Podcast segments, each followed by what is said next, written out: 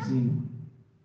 Y después de visitar por segunda vez México, decidió ir a Venezuela. Entonces, eh, el vuelo era una aerolínea venezolana que ya no existe, se llamaba, se llamaba Viasa, como el sabio, Viasa, Viasa. Y en el vuelo, eh, era un vuelo como cinco horas por lo menos, eh, el sirviente de Prabhupada Chutakirti se le olvidó traer prasad del templo. Afortunadamente una devota del aeropuerto le dio prasad para el vuelo de Prabhupada, para Prabhupada. Un papel aluminio, no sabía lo que era, había dentro. Apenas despegó el avión, Prabhupada preguntó, ¿dónde está el prasad? Prabhupada quiere algo del avión, no, no, nosotros tenemos que traer nuestra propia Y el devoto le abrió, pero adentro había arroz inflado con cacahuates, especias, chile y. Y aunque no era mucha cantidad, Prabhupada tomó solo la mitad y le dijo al devoto, puede tomar. Los devotos se repartieron entre ellos dos, que estaban al lado de Prabhupada. Estaban muy felices comiendo su Maha Mahaprasad. Cuando alguno se lo ofrece a Krishna, se llama Mahaprasad. Y cuando lo come un devoto puro, se vuelve Maha doblemente potente espiritualmente.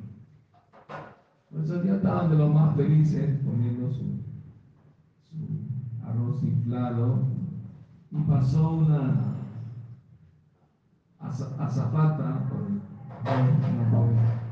y sin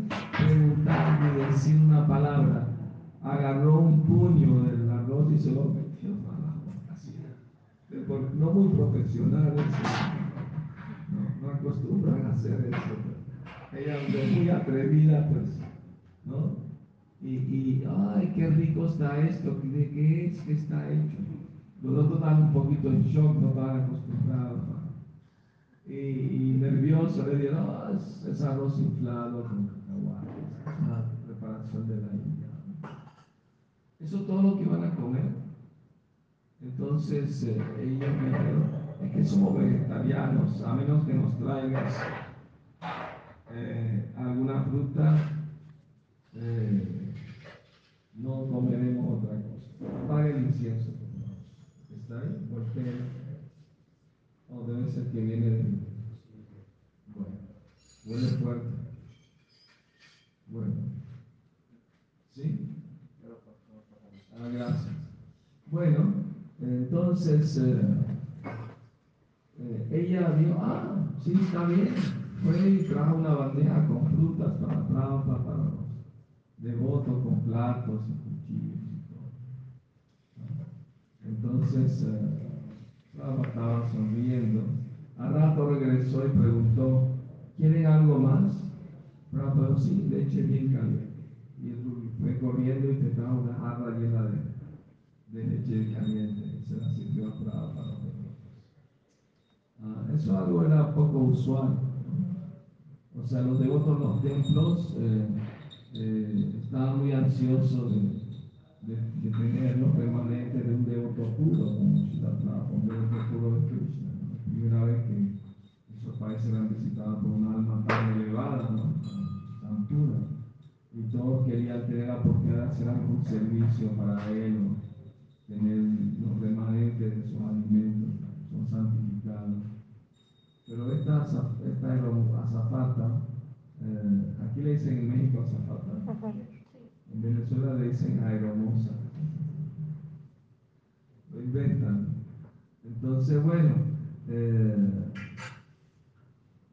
a veces Chutakirti cuenta que algunos devotos le ofrecían una mordida, un soborno para, para hacer algún servicio, algún remanente pero dice que nunca aceptó. Uh, yo recuerdo cuando estaba en Venezuela, uh, nos poníamos fuera de su habitación esperando Mahama pasar. Y siempre nos daba el siguiente un poquito a cada uno. ¿no? Pero un día, el devoto que estaba al final de la fila se desesperó, pensó que no le iba a tocar nada y se lanzó sobre el plato. El plato cayó al piso haciendo mucho ruido. Todos los otros nos tiramos encima del plato a ver qué agarrábamos. Y Prabhupada cuando escuchó tanto ruido asomó la cabeza fuera de la habitación y cuando nos vio a todos así, flagantes, se rió. Y volvió a entrar. Yo, yo llegué a agarrar un, un gajo de naranja por él lo rápido. No, por eso estoy aquí todavía. Bueno, entonces, eh, eh, Papa llegó a Venezuela el 18 de febrero de 1975 y llegó por la noche el vuelo. Entonces, eh, un devoto, su papá trabajaba en el aeropuerto y convenció al director del aeropuerto que venía un maestro espiritual muy importante y que tenía que darle una atención especial, que no pasara por aduanas, chequeo de pasaporte, no sé, rápido aceptó eso y lo recibió con VIP, una sala especial para recibirlo y todo. Eh, entonces, eh, y después eh, mandó dos escoltas motorizados para acompañar el carro. Así, así para llevar el templo, una escolta.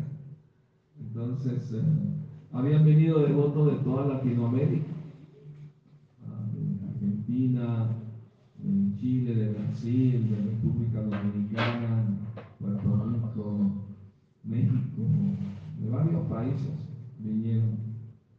Y el templo estaba bien lleno de personas. Entonces los devotos estaban cantando en el templo y de repente escucharon el sonido de la caracola un devoto se puso en la azotea, el templo estaba en una colina, no se veía cuando subían los autos del techo del templo. Y cuando vieron el auto de Prabhupada subiendo, sonó la caracola avisando que ya está llegando. Nosotros salimos de la sala del templo, seguimos cantando. Y cuando Prabhupada llegó, salió, abrió la puerta del, auto, salió, todos nos dimos, dimos reverencias. Y todo el mundo nervioso, corriendo pero feliz, ¿no? En la azotea de, de botas tirando pétalos de rosas sobre la de bienvenida. Y un devoto iba haciendo un camino de pétalos también. Prabhupada entró al templo fue al altar a ver deidades de Gormita y dio sus reverencias a las deidades y se sentó en el asiento en la sasana, y sasana frente de las deidades. ¿no? Entonces kirtan seguía, continuaba, y eh, parte de la cultura tradicional de recibir a una gran personalidad, un devoto puro, es lavarle los pies. Pero no solo con agua, había leche, yogur, eh, agua de rosa, etc. Pero el devoto que le pidieron que lo hiciera no sabía como se debía hacer. Ah, entonces él pensó, como mi maestro viene muy lejos, debe estar cansado, déjame, darle un masaje a los pies. Nos hizo una pasta con todo, miel y yogur y todo eso. Hizo una pasta y empezó a, llenarle toda la pierna hasta la rodilla. Y empezó a darle masaje. Eh, la forma como se hace tradicionalmente solamente del pie se pone un poquito y se lava con agua tibia y ya, ¿no? Él no sabía. Entonces los devotos que vinieron con Prabhupada sí sabían, ¿qué estás haciendo Javi? Eso no se hace así. Entonces el devoto todo nervioso miró a Prabhupada y Prabhupada le hizo con gesto con la mano. Siga adelante, siga adelante. Toma, toma. Termina rápido. Y rápido hizo nuestro pie. Y mientras tanto estábamos cantando y bailando de lo más felices, ¿no? Hare Krishna. Y, y Prabhupada nos miraba uno a uno así. Uh, yo nunca había visto una persona con una mirada tan limpia, tan pura, tan transparente. se veía como un niño inocente, con tanto amor y compasión, estaba aceptando nuestra bienvenida, calurosa bienvenida. Parecía como si el templo estuviera flotando así en medio del aire. Se sentía una atmósfera muy espiritual. Y, mientras estábamos así de lo más felices bailando, el devoto que colectó el agua, que mezclar con yogur y todo lo demás, empezó a salpicar a los devotos. No les importaba que les mancharan la ropa, estaban felices bailando, ni les importó. Guardó un poquito de vasito para él, para tomárselo. Yo corrí y le darle unas gotitas de la piel. Entonces, eh, cuando terminó todo el kirtan, Rapa agradeció la bienvenida. Dijo, estoy muy feliz de estar aquí visitando el templo de Caracas. Muchas gracias por recibirme tan cálidamente. Y qué bueno que con nosotros esta noche están estos dos bravos, señalando al altar, las deidades de Gormita. Y él nos dijo, hay una bonita canción, me pueden seguir. Entonces todos agarraron instrumentos, pero no dio tiempo, porque apenas Prabhupada dos palabras de la canción, que es esa canción de grande Montolo con La canción dice, Paramo Koruna Pahonduyana Nitai Gaura Chandra Taravavatar Sarashiromani Kevalananda Kanta. Que Gornitai son de los más compasivos.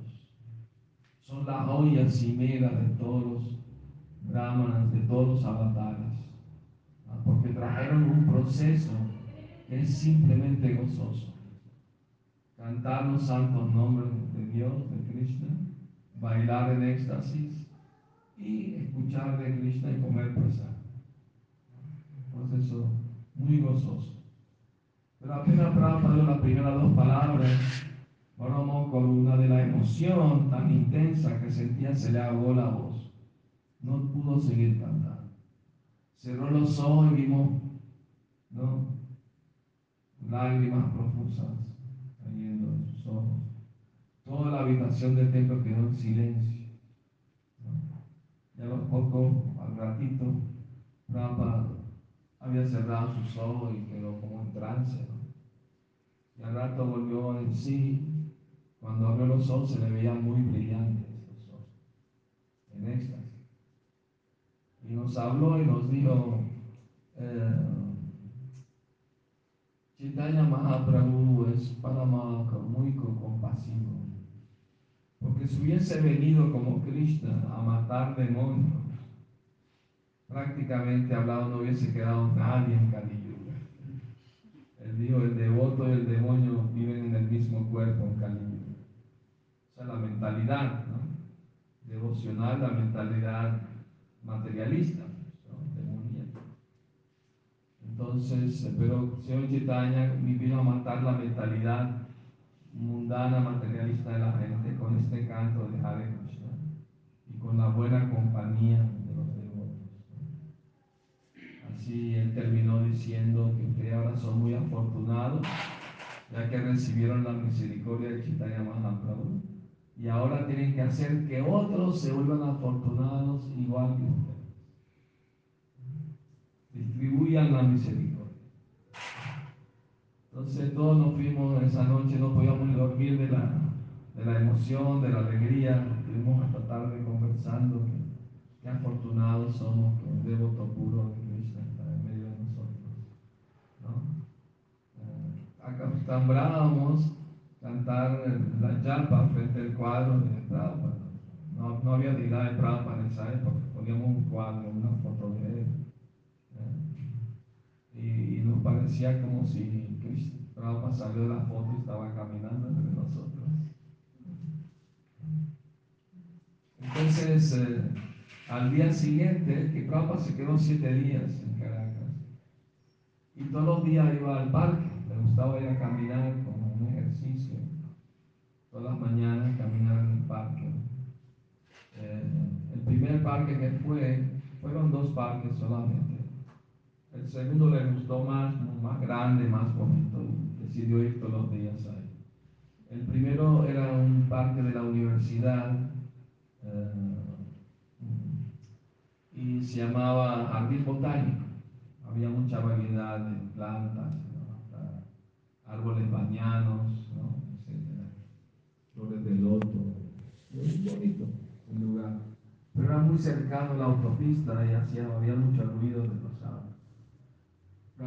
Dijo, porque iban en dirección opuesta, ¿no? A gran velocidad. Prabhupada dijo, ¿por qué no se intercambian los deberes y así se quedan cada quien donde está? No tienen que eh, moverse tanto de un lugar a otro. Cámbiense los deberes. Pasó un hombre en motocicleta y cuando vio a todo el mundo vestido así naranja, gritó, ¡Eso, demonio! Prabhupada preguntó, ¿qué dijo? Le explicamos. Dios, Prabhupada no, no se equivocó. Los demonios están del otro lado de la cerca, no de este lado. del otro lado. Prabhupada tenía sentido de humor también.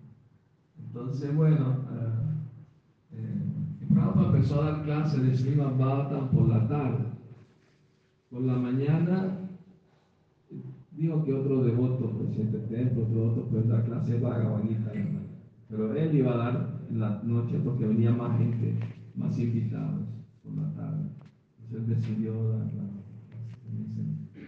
a esa hora Normalmente él va también en la mañana y por la tarde, pero Papa lo invirtió cuando estuvo en Venezuela. Entonces eh, pasaron los días muy rápido. Eh, las clases eran muy, muy iluminadoras, muy filosóficas, muy, trascendentales. Prabhupada tenía como una obra espiritual que lo rodeaba y todo el que se ponía cerca a él la sentía, experimentaba una, una protección, una seguridad espiritual. Uno sentía que estaba una persona muy elevada, muy pura. Entonces, eh, una mañana en el parque, pasaron varias cosas en el parque. Una de ellas es que una señora saludó a Prabhupada diciéndole buenos días. Prabhupada no sabía español y preguntó qué significaba le dijimos. Entonces, para nuestra sorpresa, la siguiente persona que estaba pasando, él lo saludó en español, buenos días. Y yo le dije, buenos días, señor. Agarró así rápido. Eh, otro día escuchó el chillido de unos pájaros.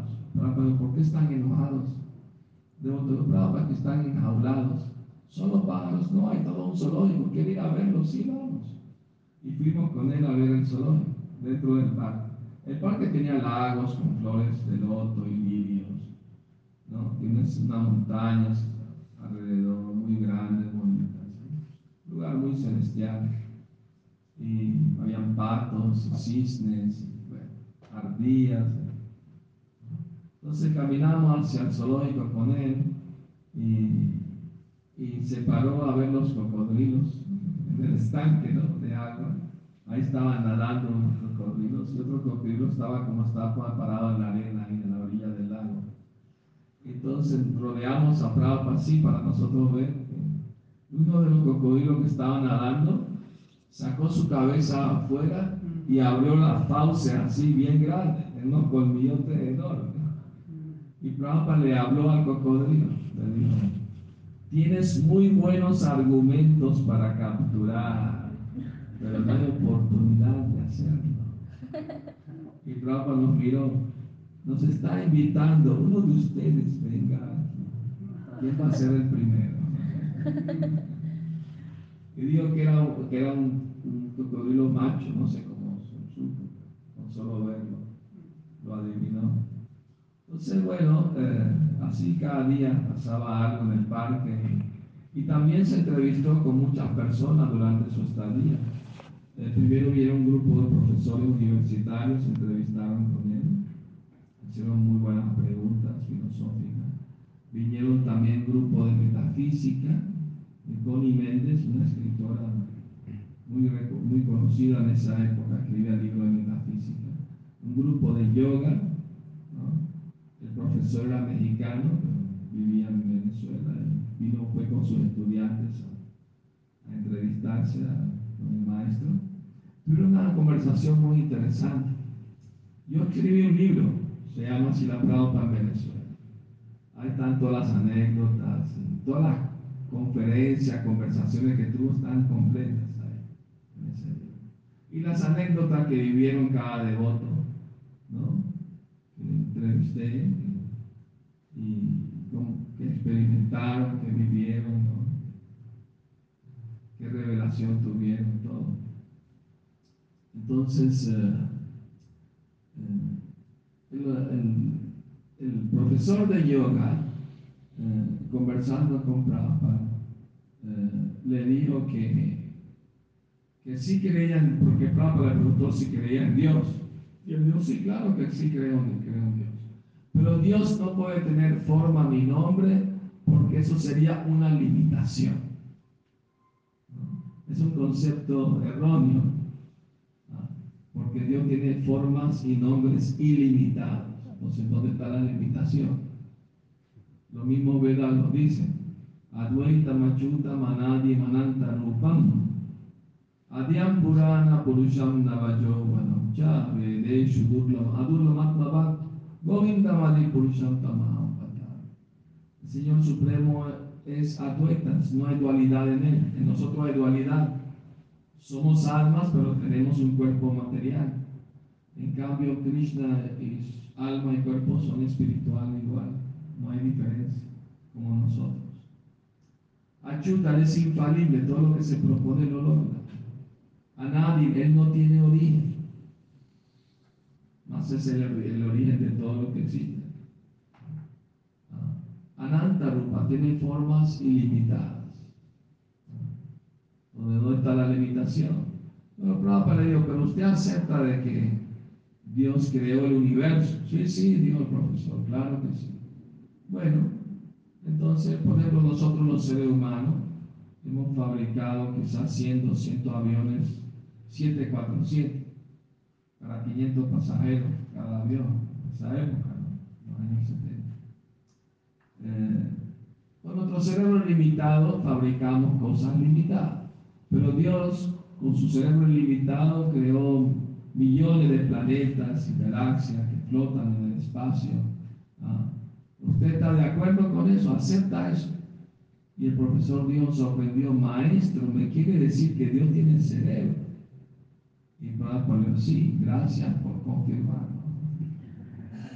El cerebro quiere decir persona a menos que crean la ciencia ficción, un cerebro una botella lanzando órdenes.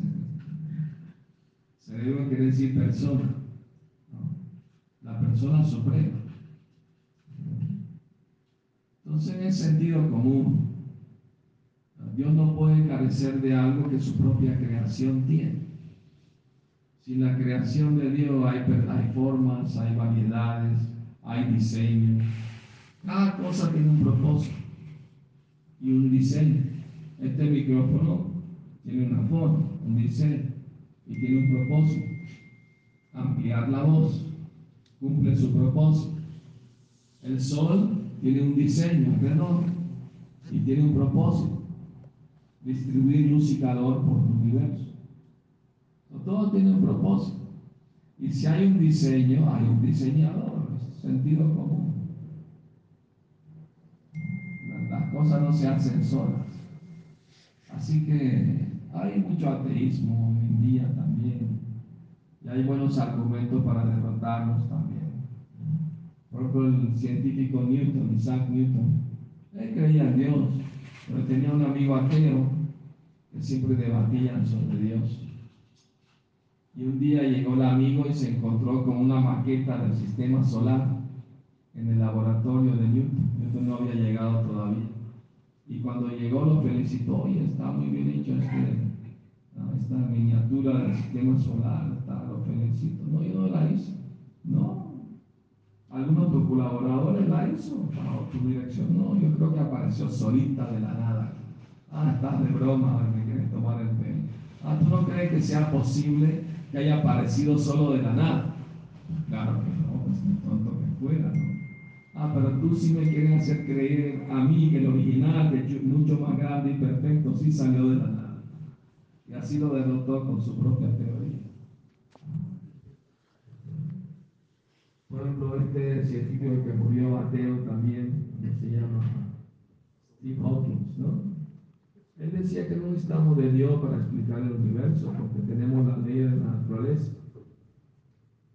Y mi pregunta es, si hay leyes, ¿quién es el legislador?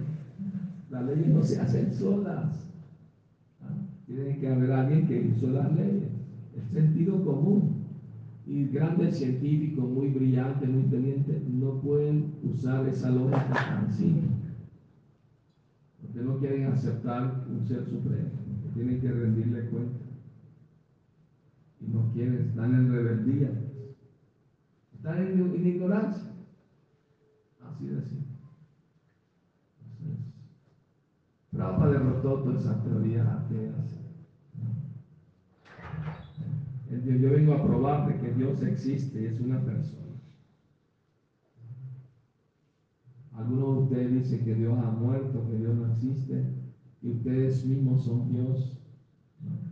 A veces alguna gente venía, yo soy Dios. Ah, tú eres Dios. Entonces, si eres Dios, ¿Por qué te duele la muela? ¿Por qué te da un dolor de barriga? ¿Qué clase de Dios eres?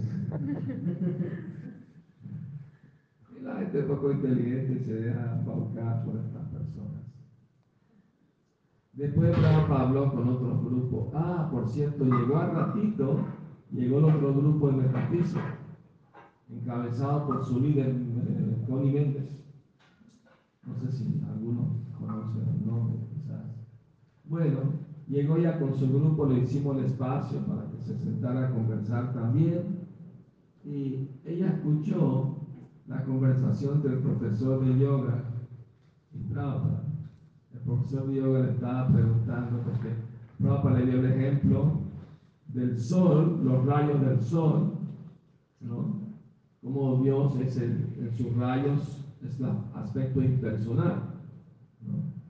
Pero hay un aspecto personal. Tú sales de tu casa, los rayos del sol entran por tu ventana, tú ves los puros rayos, pero sales de tu casa, ves el sol, ya sabes que de ahí vienen los rayos. Así no hay muchas energías, pero hay un supremo energético de quien emanan todas las energías. Y es una persona suprema, Dios Cristo. Entonces el profesor le estaba preguntando, maestro, ¿cómo hago yo para tener vida espiritual? Si tengo familia, tengo trabajo, tengo poco tiempo, ¿cómo le hago? Pero bueno, haga como los devotos, cante Hare Krishna, los nombres de Dios. No sé cómo se hace, enséñame por favor. Prabhupada le enseñó el mantra Hare Krishna, él lo escribió y se lo aprendió y prometió que iba a cantarlo todos los días. Entonces, esta Connie Méndez levantó la mano y dijo, maestro, a mí me parece que esa repetidera de Hare Krishna, Hare Krishna es una forma de autohipnosis. Así como hay tribus africanas que cantan diferentes cosas y, se autohipnotizan ellos mismos, ¿no? Yo creo que es algo parecido. pero bueno, esa es su opinión, pero usted no es una autoridad. La autoridad es Krishna. Y Krishna en el Bhagavad Gita dice, Satatam Kirtayan Tomam. Mis devotos siempre cantan mis glorias. Así que no tengo que hacerle caso a Krishna o a ti. Ella dijo, bueno, aquí en el occidente, para nosotros la autoridad es Saint Germain. Es un filósofo francés, ¿no? Especulador, por supuesto. Como buen filósofo tiene que especular. Y según él, dijo ella, el nombre de Dios que tenemos que cantar es Yo soy. Yo soy, yo soy no es un nombre. Alá, Cristo, ¿no? Yahvé, Jehová son nombres, pero yo soy no es un nombre. Y bueno, es que la Biblia le preguntaron a Dios quién era y él dijo, yo soy el que soy. Y claro, yo no estoy familiarizado con esa parte de la Biblia, algunos de ustedes escuchó y dicen, sí, pero yo lo leí. Fue cuando Moisés fue enviado por Dios a rescatar su pueblo de la esclavitud de Egipto. Entonces le pregunta a Dios, si me preguntan quién me envió, ¿qué les digo? Y supuestamente Dios le dijo, dígales que yo soy el que soy. O sea, no le quiso dar su nombre en pocas palabras. Se le mostró una hoguera en llamas, una, una, una un árbol en llamas, una higuera. Pero escuchó la voz de Dios. Entonces, eh, pero, está bien, Dios puede decir yo soy. Y tú también puedes decir yo soy, pero ambos yo soy no están al mismo nivel. Cuando Dios dice yo soy, yo soy el supremo. Y cuando tú dices yo soy, yo soy la parte del supremo. No eres el supremo. El jefe de una empresa dice yo soy y su empleado dice yo soy. Pero ambos yo soy no están al mismo nivel. Y ya digo, bueno, en esencia todos somos iguales. Pero en esencia quiere decir espíritu, sí, nosotros somos espíritu y Dios es espíritu también. Pero Él es el espíritu grande y nosotros somos el espíritu pequeño. Dios dijo, hágase la creación, de inmediato se hizo la creación. Pero si usted tiene hambre dice, hágase la tortilla, el chapati, no hay, que sudar. Así que si hay una diferencia entre usted y Dios. Ella que pudo decir, bueno, maestro, pero estamos evolucionando, algún día llegaremos a ser Dios. Pero no existe tal evolución. La parte siempre es la parte y el todo siempre es el todo. La parte nunca se puede convertir en el todo. Ay, maestro, nunca vamos a ser uno con el todo. ya estamos en el todo, pero no somos el todo, somos parte de él. Así como un tornillo una máquina, se puede decir que es uno con la máquina, pero el tornillo no es toda la máquina, es parte de ella. De la misma manera, estamos en el todo, pero no somos el todo, somos parte de él. ¿Estás de acuerdo? Finalmente ya dio. Sí, está bien, maestro, acepto.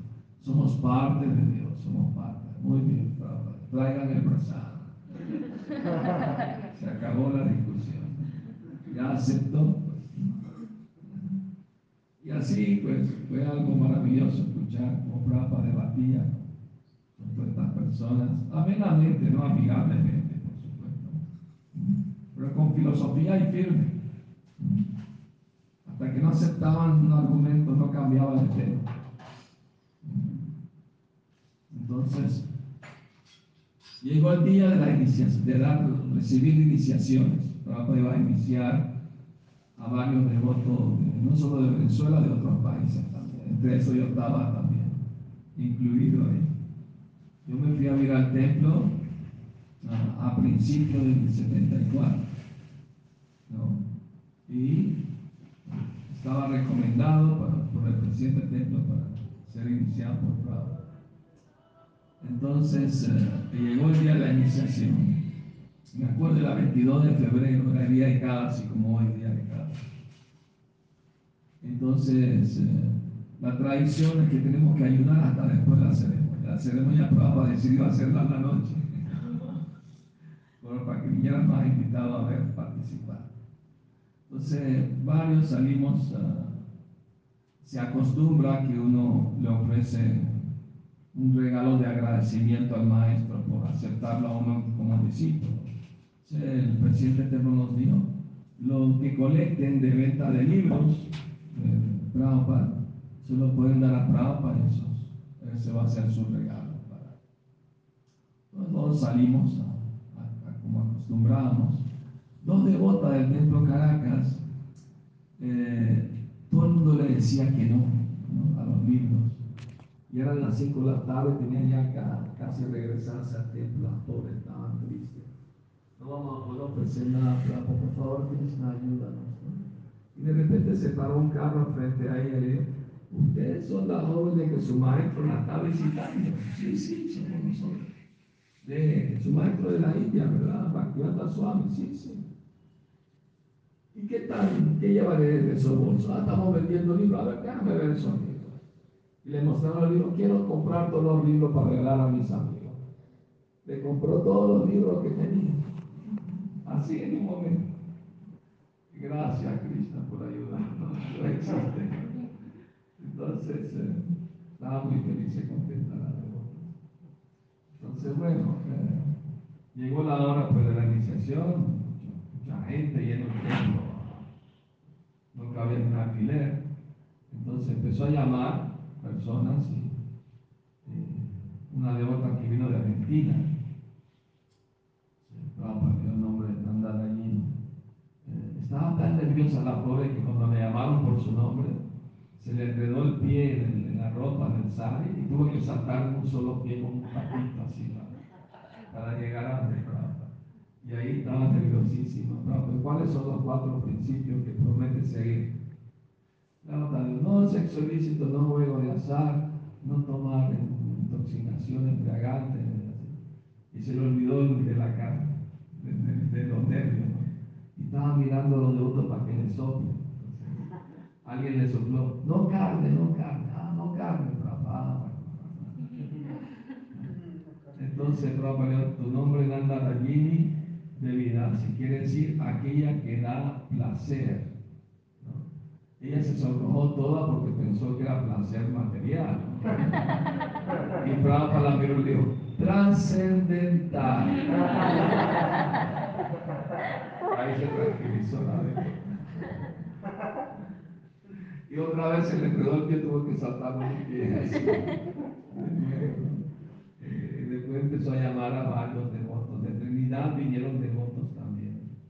Me acuerdo un devoto de Trinidad. Prabhupada le dijo, ¿cuál es tu nombre ahora? Mi nombre es Krishna Chaitanya. Ah, está ese nombre, no tiene que cambiarte.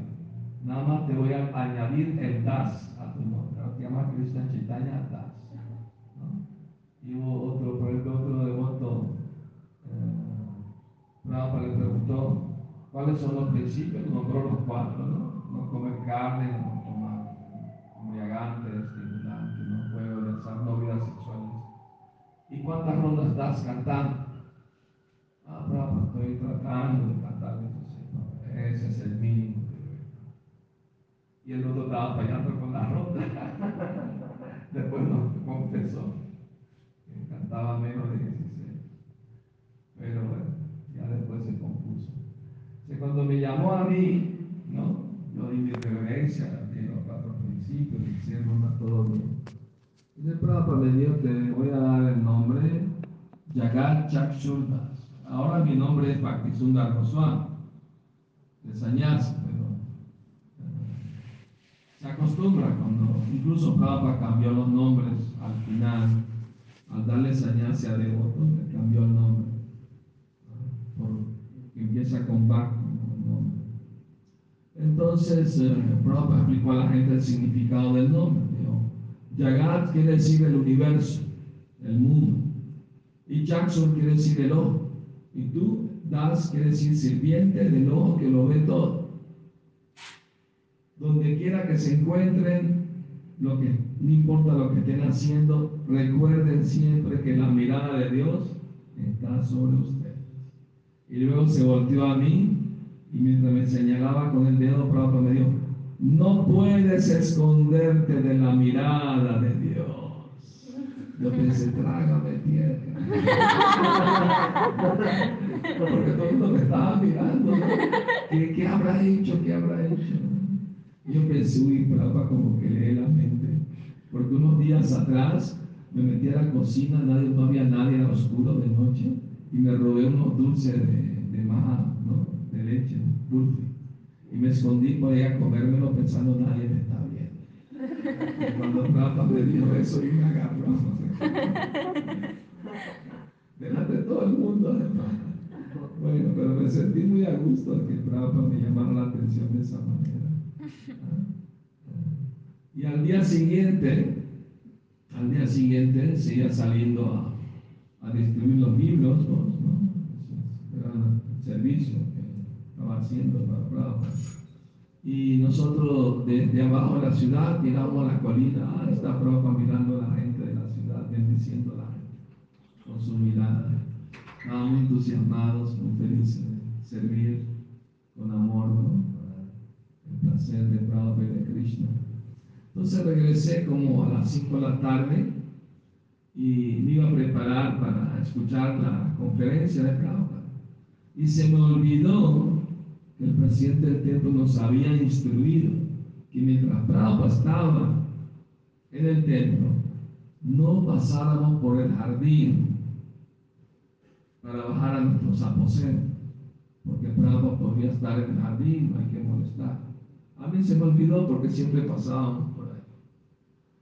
Y bajé la escalera y de repente estaba ahí frente a frente a Prabhupada, estaba sentado en una mecedora.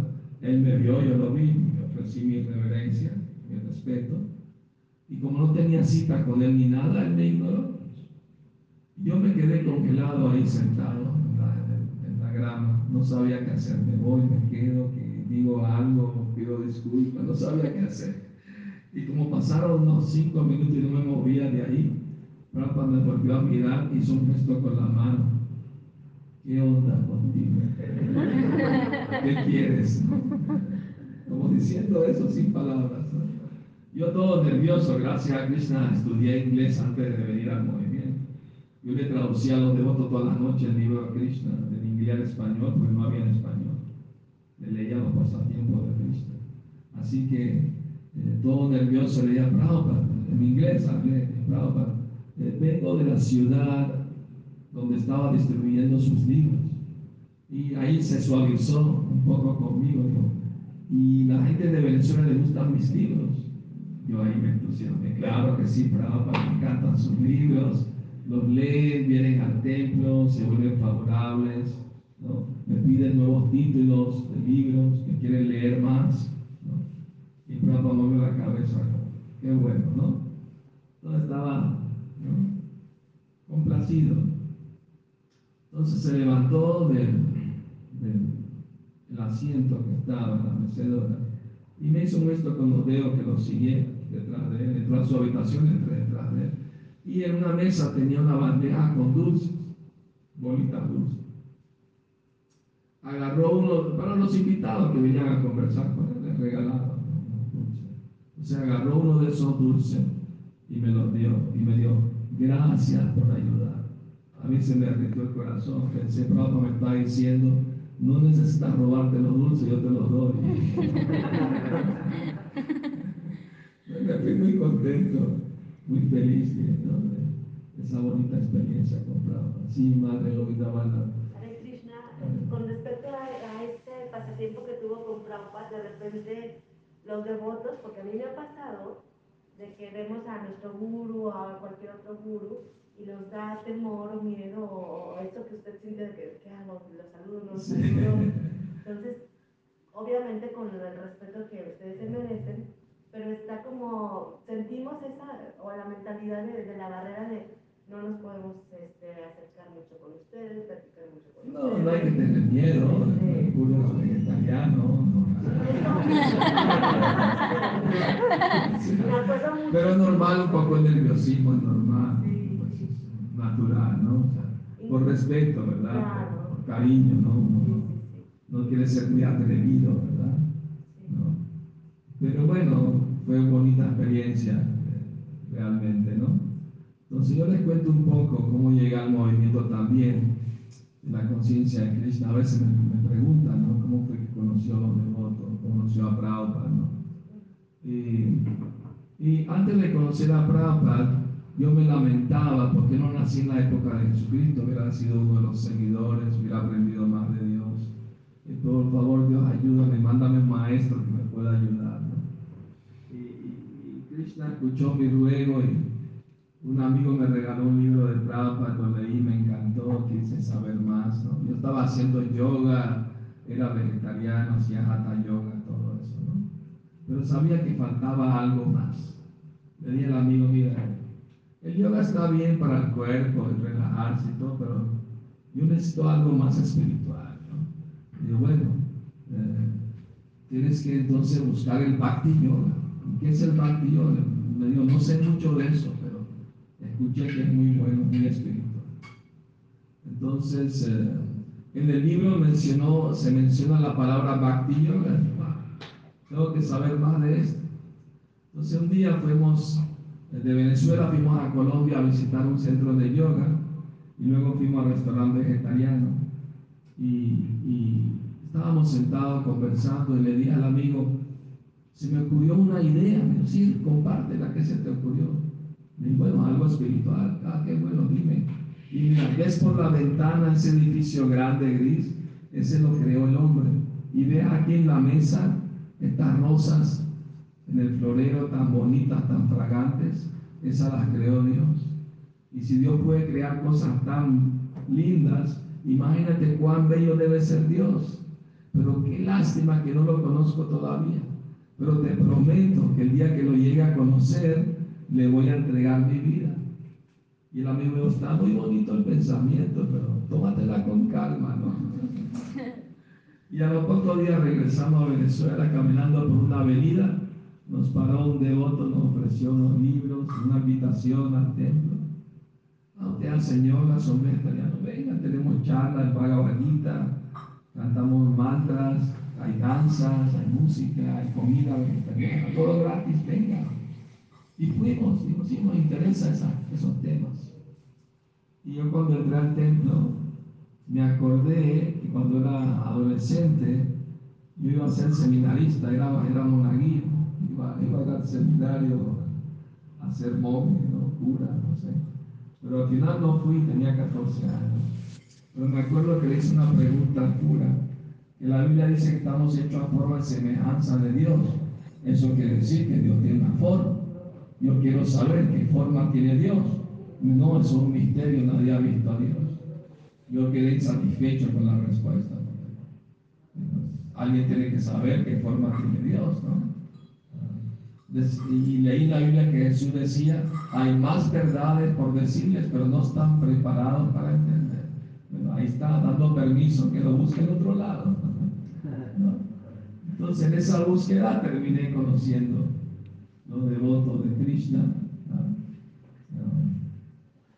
Y, y, cuando entré al templo la primera vez, un domingo, le dije a los devotos, ¿les puedo hacer una pregunta? Me dijeron, sí, sí, puede preguntar. Y, para ustedes, ¿qué forma tiene Dios? Muy confiado en mostrar un cuadro de óleo grande, bonito. Radha de Krishna, Krishna tocando la flauta, al lado de unas vaquitas, pavos reales, en un río con flores de loto, muy bonito, con ropa de color amarillo, muy lindo. Y yo me quedé extasiado viendo el cuadro pensando, ¿y por qué no puede ser? Se ve muy bonito, muy bello. Y me acordé de un poema de San Juan de la Cruz. Uno de sus poemas, él habla de querer ver a Dios y él dice, él le dice a Dios, revela tu presencia y máteme tu vista y hermosura. Mirad que la dolencia del amor que no se cura, sino con la presencia y la figura. wow, aquí está la figura de Dios delante de mí. ¿Qué más puedo pedir? No? Estos alegrías si son valientes. Todas las millones del mundo están buscando a Dios y ellos lo tienen en la pared de su templo. Muy revolucionario eso, me interesa, quiero saber más de eso. Y así fue como empecé a ir muy seguido y empecé a cantar el mantra Hare Krishna y tuve una experiencia buenísima con el mantra, muy bonitas. Recuerdo que decidí hacerme un retiro espiritual, agarré una carpa que tenía en la casa, me fui a una playa solitaria en la montaña, que iba poca gente, y ahí estaba cantando el mantra todo el día y leyendo el Sri Sopanisha y comía pura fruta y con agua de coco y coco, nada más, nada cocinado. Dos semanas, estaba en las nubes, pues. Hasta que llegó la prueba de la tentación de Maya. Llegó a la playa un amigo cercano, un amigo íntimo, se llamaba Elmer, con dos chicas jóvenes. Y me vio y me dijo, oh, qué bueno que te encontré aquí. Estoy buscando un lugar para quedarnos y esa carpa está bien grande y caemos cuatro, dos para dos, no te preocupes. Además, mira, traigo bota conmigo, la vamos a pasar. La vamos a pasar súper. Bota que decir marihuana. Entonces, eh, yo ya sabía lo que era Maya.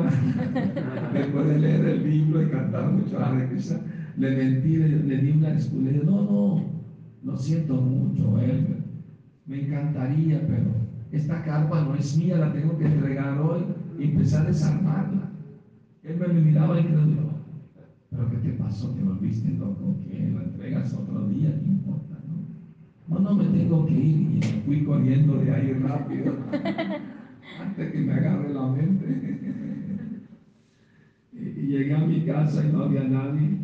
Se fueron de vacaciones. Me quedé solo cantando todo el día. Y tuve una experiencia muy bonita. Uh, al día siguiente, cuando llegaron mi familia, le dije, ya conozco mi vocación, quiero ser monje Hare Krishna, mañana me voy al templo. Pusieron el grito en el cielo, ¿cómo se te ocurre? No puede ser.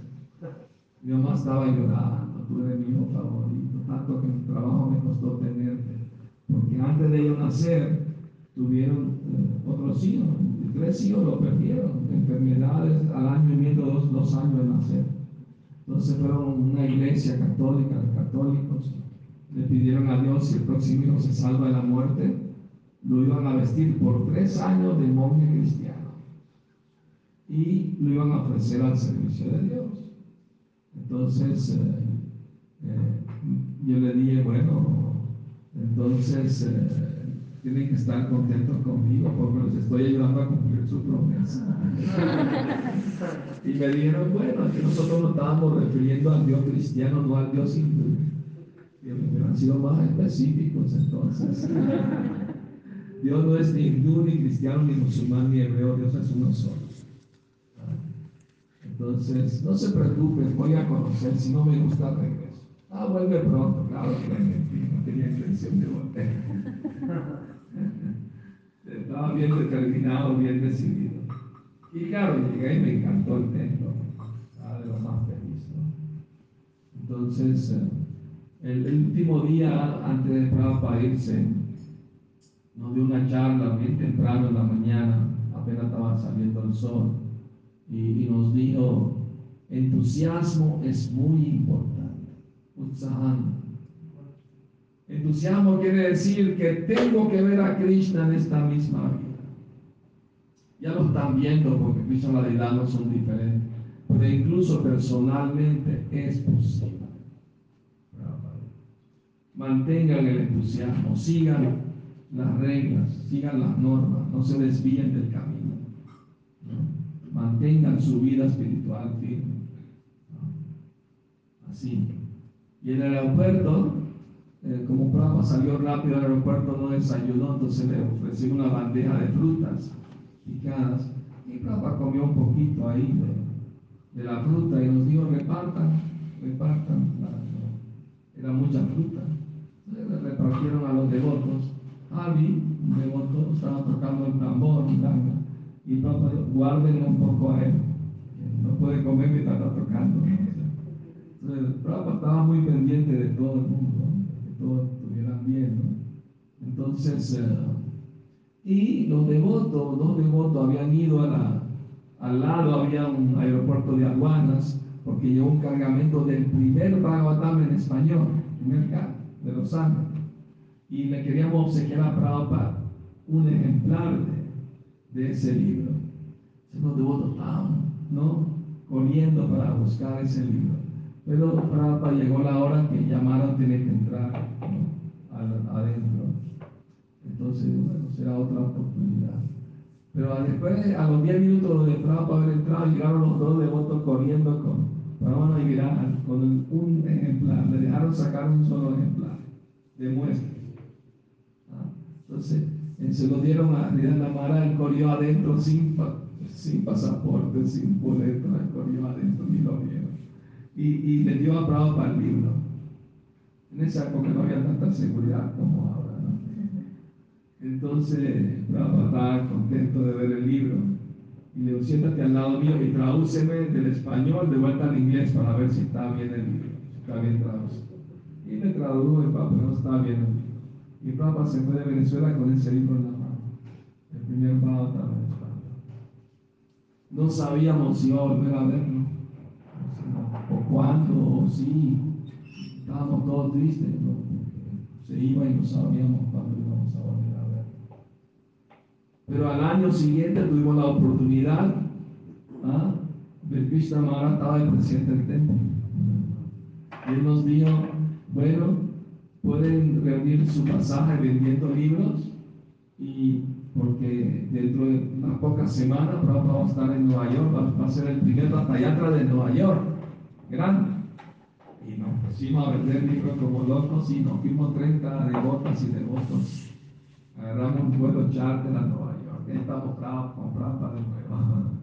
Por la quinta avenida, toda la quinta avenida cerrada con escolta policial, tres enormes carros, como 700 devotos, miles de espectadores ahí neoyorquinos y de otras partes, de otras partes del mundo, hindú, de todos lados. Fue un éxito apoteósico, el zenit del éxito de ISKCON. ¿no? Prabhupada conquistó Nueva York, llegó sin nada, estaba empezando muy humilde, sin dinero, sin nada, y diez años después, templos por todos los cinco continentes, ¿no? conquistando la avenida más larga del mundo, la quinta avenida de Nueva York, fue algo maravilloso. Tuvimos una semana ahí con también. Algo de verdad increíble. Y ese año, el 76, regresamos con las pilas tan cargadas. Ese año le ganamos el maratón de distribución de libros al mundo entero, a todos los templos del mundo. El Prabhupada estaba muy feliz, nos mandó una carta, porque en esa época había una flota de, de autobuses cada autobús era un templo, tenían como 30, 40 devotos escribiendo libros, como un templo viajero. Y hasta eso lo derrotamos también. Se Prabhupada dijo, es la primera vez que alguien le gana a Raja Moda, pero a Krishna le gusta ser derrotado por sus devotos. Toma placer en ello, Prabhupada lo toma así, muy trascendental. Bueno, eh, ese es y hay mucho más, pero pueden leer el libro, mucho más. Muchas gracias por la oportunidad de hablar de Ciudad Prabhupada.